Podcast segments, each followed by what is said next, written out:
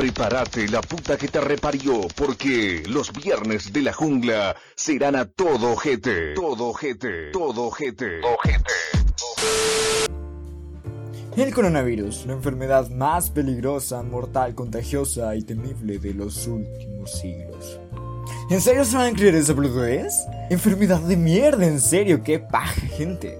He pasado estos meses leyendo que es mortal, viéndolo en telediarios, revistas, matutinas y hasta en páginas porno, la puta madre. Pero, ¿Qué es el coronavirus? Según la OMS o la Organización Mundial de la Salud, para los que piensan que el fútbol salvadoreño realmente importa, es una familia de virus que pueden causar desde un resfriado normal hasta enfermedades rompepelotas como la actual COVID-19. Y resulta que el COVID-19 es una nueva cepa, cepa significa una nueva variación para aquellos que le van a la alianza, que ni en pedos esperaban que apareciera, y es transmitible incluso con animales. Lo más común es que presenta síntomas respiratorios así como tos, dificultad para respirar, fiebre, y también puede llevarte a enfermedades mucho más graves como neumonía, insuficiencia renal o la muerte. Pero esto solo en los casos más graves.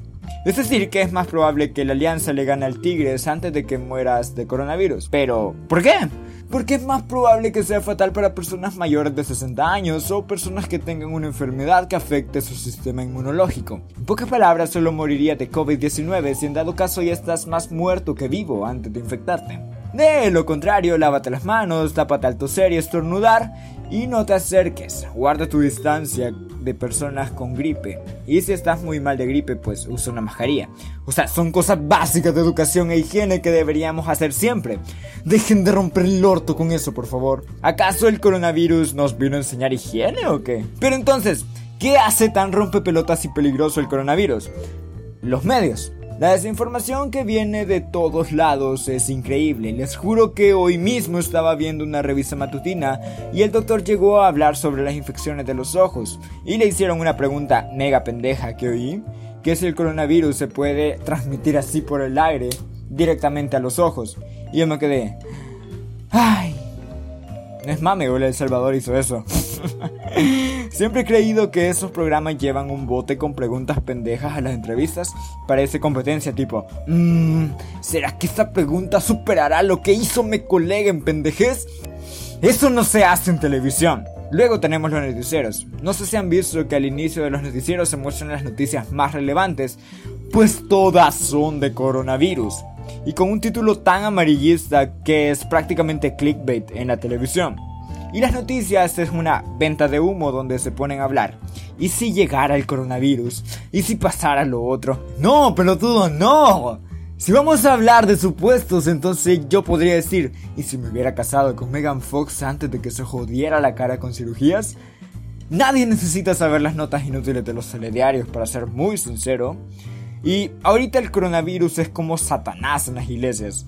Los medios gritan que el coronavirus es malo, que necesitamos cuidarnos. Y más pendejadas que solo causan pánico, pero es una enfermedad que hasta el momento no ha llegado al país. Y si llega todos sabemos que se va a quedar en un aeropuerto o que a lo mucho no va a ser para nada mortal. Así que, por favor, dejen de romper las pelotas. Yo sé, dirán, Romeo, pero ¿quién puta ve televisión en 2020? Qué vintage, o sea, que somos cavernícolas como dijo Arjona. Y oficialmente, esta es la primera vez que soy tan arjona y me siento sucio. Pues, la ven personas adultas que creen que bailando por un sueño es real y se te ayuda de Noticias 4 Visión realmente sirve para algo. Y esas personas pues son las que están principalmente activas en todo. Son dueños de empresas, directores de escuela, maestros, padres, abuelos, y el mayor porcentaje de la fuerza laboral del país. Prácticamente ellos son los que mueven el país. Y si estas personas entran en pánico, nos fuerzan a todos a entrar en pánico. Al ser nuestros jefes, nuestros padres, nuestros maestros. Y luego, si investigas un poco te das cuenta que están repitiendo las pelotudeces que dicen los medios. Realmente considero que la cuarentena nacional, hasta el momento, ahorita, es una pendejada descomunal. Las indicaciones desde el inicio debieron ir dirigidas a las personas que son más propensas a padecer la enfermedad, porque estamos tomando precauciones para algo que realmente no está aún en el país. Y que si estuviera sería muy fácil de sobrellevar con hábitos de higiene básicos, la puta madre. Personalmente siento que estoy perdiendo clases por gusto y de paso estoy pagando una mensualidad de un mes donde realmente no voy a recibir nada de clases y me duele. Pero no todo es malo. La idea de cuarentena de 30 días a las personas que vienen me parece más o menos buena. Pero deberían dejar pasar a extranjeros también de la cuarentena. Porque ellos tienen sus propios asuntos. La cuarentena tendría que ser solamente 20 días, ya que los síntomas no tardan más de 14 días en presentarse. Y dentro de la cuarentena esas personas deberían estar muy bien cuidadas y separadas. Y no me vengan con la mentira de que, ay, es que es para vigilarlas mejor y estudiarlas. No, pendejo, no, sepáralas. Si tienes a un contagiado y otro que no, y no lo has detectado, obviamente lo vas a contagiar. Bueno, creo que eso no aplica para hondureños, porque, eh, hondureños. Fuera de jodas, sé que dirán, hipócrita, dijiste que era una pendejada y las terminas apoyando. Sí, pelotudo, sí, porque hablaba de la cuarentena interna. Y que esa es una pelotudez. En fronteras y aeropuertos no sabemos quiénes vienen. Así que se necesita, se necesita ahí. Sabemos que no es tan grave el COVID-19, pero tampoco es para pelotudear y que nos valga 4 hectáreas de verga. Por eso es necesario controlar a las personas que vienen dentro de una cuarentena. Eso lo estoy grabando entre la edición y me di cuenta de que recién Nayib Bukele pidió que no hubieran grupos máximos de 75 personas. O sea, hemos venido de 500, 200 y ahora 75 personas. Me parece una pendejada de mierda porque, como les digo, no está en el país a una enfermedad. No ha entrado y tampoco ha salido de ningún aeropuerto ni nada. Entonces, tomar esta decisión es una pelotudez completa y una pendejada. Un rumor del que me percaté y que no me había dado cuenta es el desabastecimiento en el supermercado. Aunque no sé si es real porque no he ido a ningún supermercado. Pero, pero seguramente para un venezolano dirá, ¿qué? ¿Eso acaso no es normal? No, amigo, no, no, no, no es normal. Y según tengo entendido, los supermercados ahorita están haciendo una limitante de que solo puedes llevar tres artículos por persona. o sea, de cada cosa por persona. Entonces, tipo, Señora, tengo cuatro hijas. ¿Puedo llevar cuatro yogures? No, tres por persona nada más. Pero, señora, tengo cuatro hijas. Tres por persona, dije. Ok, y, y si llevo una y mi esposa lleva otra. ¡Tres por persona! Así que no sé, no me imagino cómo debe ser todo el ambiente en supermercados, pero. Pero, pero. ¡Yay! Hagamos más rico calleja. O sea, ahorita hay tantas limitantes de. Para salir a tal lado, tal número de personas que realmente es mucho más fácil quedarse en casa que simplemente salir y ya porque o sea, hay tantas cosas a tomar en consideración. Y lo peor es que aún no ha entrado el virus. O sea, no puta madre, aún no hay nadie con virus. Pero aún así se toman medidas extremas acá porque. ¡Bienvenidos a El Salvador!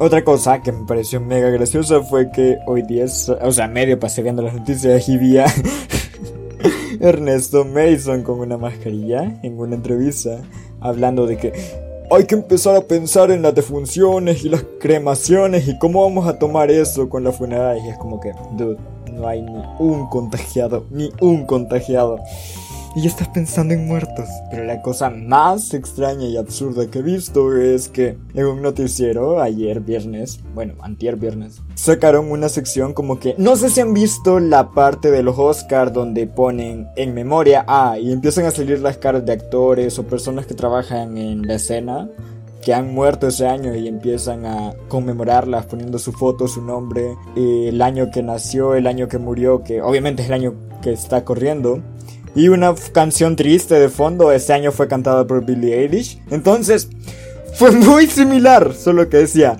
contagiado por coronavirus, positivo a COVID-19. Y era tipo, ay Dios. Y ya que no tengo más que hacer y tengo que rellenar esto a los 15 minutos, también lo voy a hacer yo, pero no me alcanza para pagar a Billie Eilish porque eh, dinero. Vamos a poner a Arjona. Gracias por acompañarnos esta noche. Estamos listos para presentar un In Memoria las siguientes personalidades que han sido contagiadas de coronavirus. Miquel Artea, 2019. No soy dueño del botón de Sophie Gregory Trudeau. Trudeau. No, ni idea. Ni yo. Ah, Trudeau, 2020. Tom Hanks, 2020. Rita Wilson, 2020. Irene Montero, 2020. Javier Ortega Smith, 2020. Santiago Abascal, 2020. Ana Pastor, 2020. Rudy Covert, 2020. Donovan Mitchell, 2020. Emmanuel Muday, 2020. Trey Tompkins, 2020. Daniel Rugani, 2020. Lo sentimos mucho por esas personas, pero tienen COVID-19. Ahora, siguiendo con lo que ya había grabado. Si tanto querías que nos pusiéramos todos seguros, bien, repartan putas mascarillas a todos, en todos lados, y que sea mandatorio usarlas. Como mínimo hubiera sido más viable que esto. Y ahorita aparece la chica de Hora El Salvador preguntando, ¿y darán mascarilla para los ojos? Podemos concluir de todo esto que si tomamos las precauciones adecuadas, sí podemos seguir con nuestro día a día con casi ningún impedimento. Pero los dos extremos que están debatiendo en medios y redes son una mierda. Unos piden que nos valga verga todo y sin protección, como si fuera sexo en una familia pobre con 12 hijos, y sigamos nuestro día a día. Y otros piden que a pesar de tener todas las protecciones del mundo, pausemos nuestras actividades. No, pedazo de pelotudo, no. En fin, mejor termino acá porque realmente eso me pone de muy malas estar escuchando tantos pelotudeces y hablar de esas mismas pelotudeces. Infórmense, o sea, tengan hábitos de higiene básicos y no sean pelotudos y tampoco se dejen hacer pendejos por nadie. Y que viva Boquita el más grande, aguante Boquita. Y espero que disfruten del Domo, la cuarta temporada, la película de Los Simpson, la casa de Arenita y más. Así que síganme en Instagram que ahí voy a estar subiendo pendejadas recientemente porque de algo voy a aprovechar la cuarentena, ¿no? Ay, de puta madre. Y eso ha sido todo y nos vemos en otro episodio de The Daily Mail.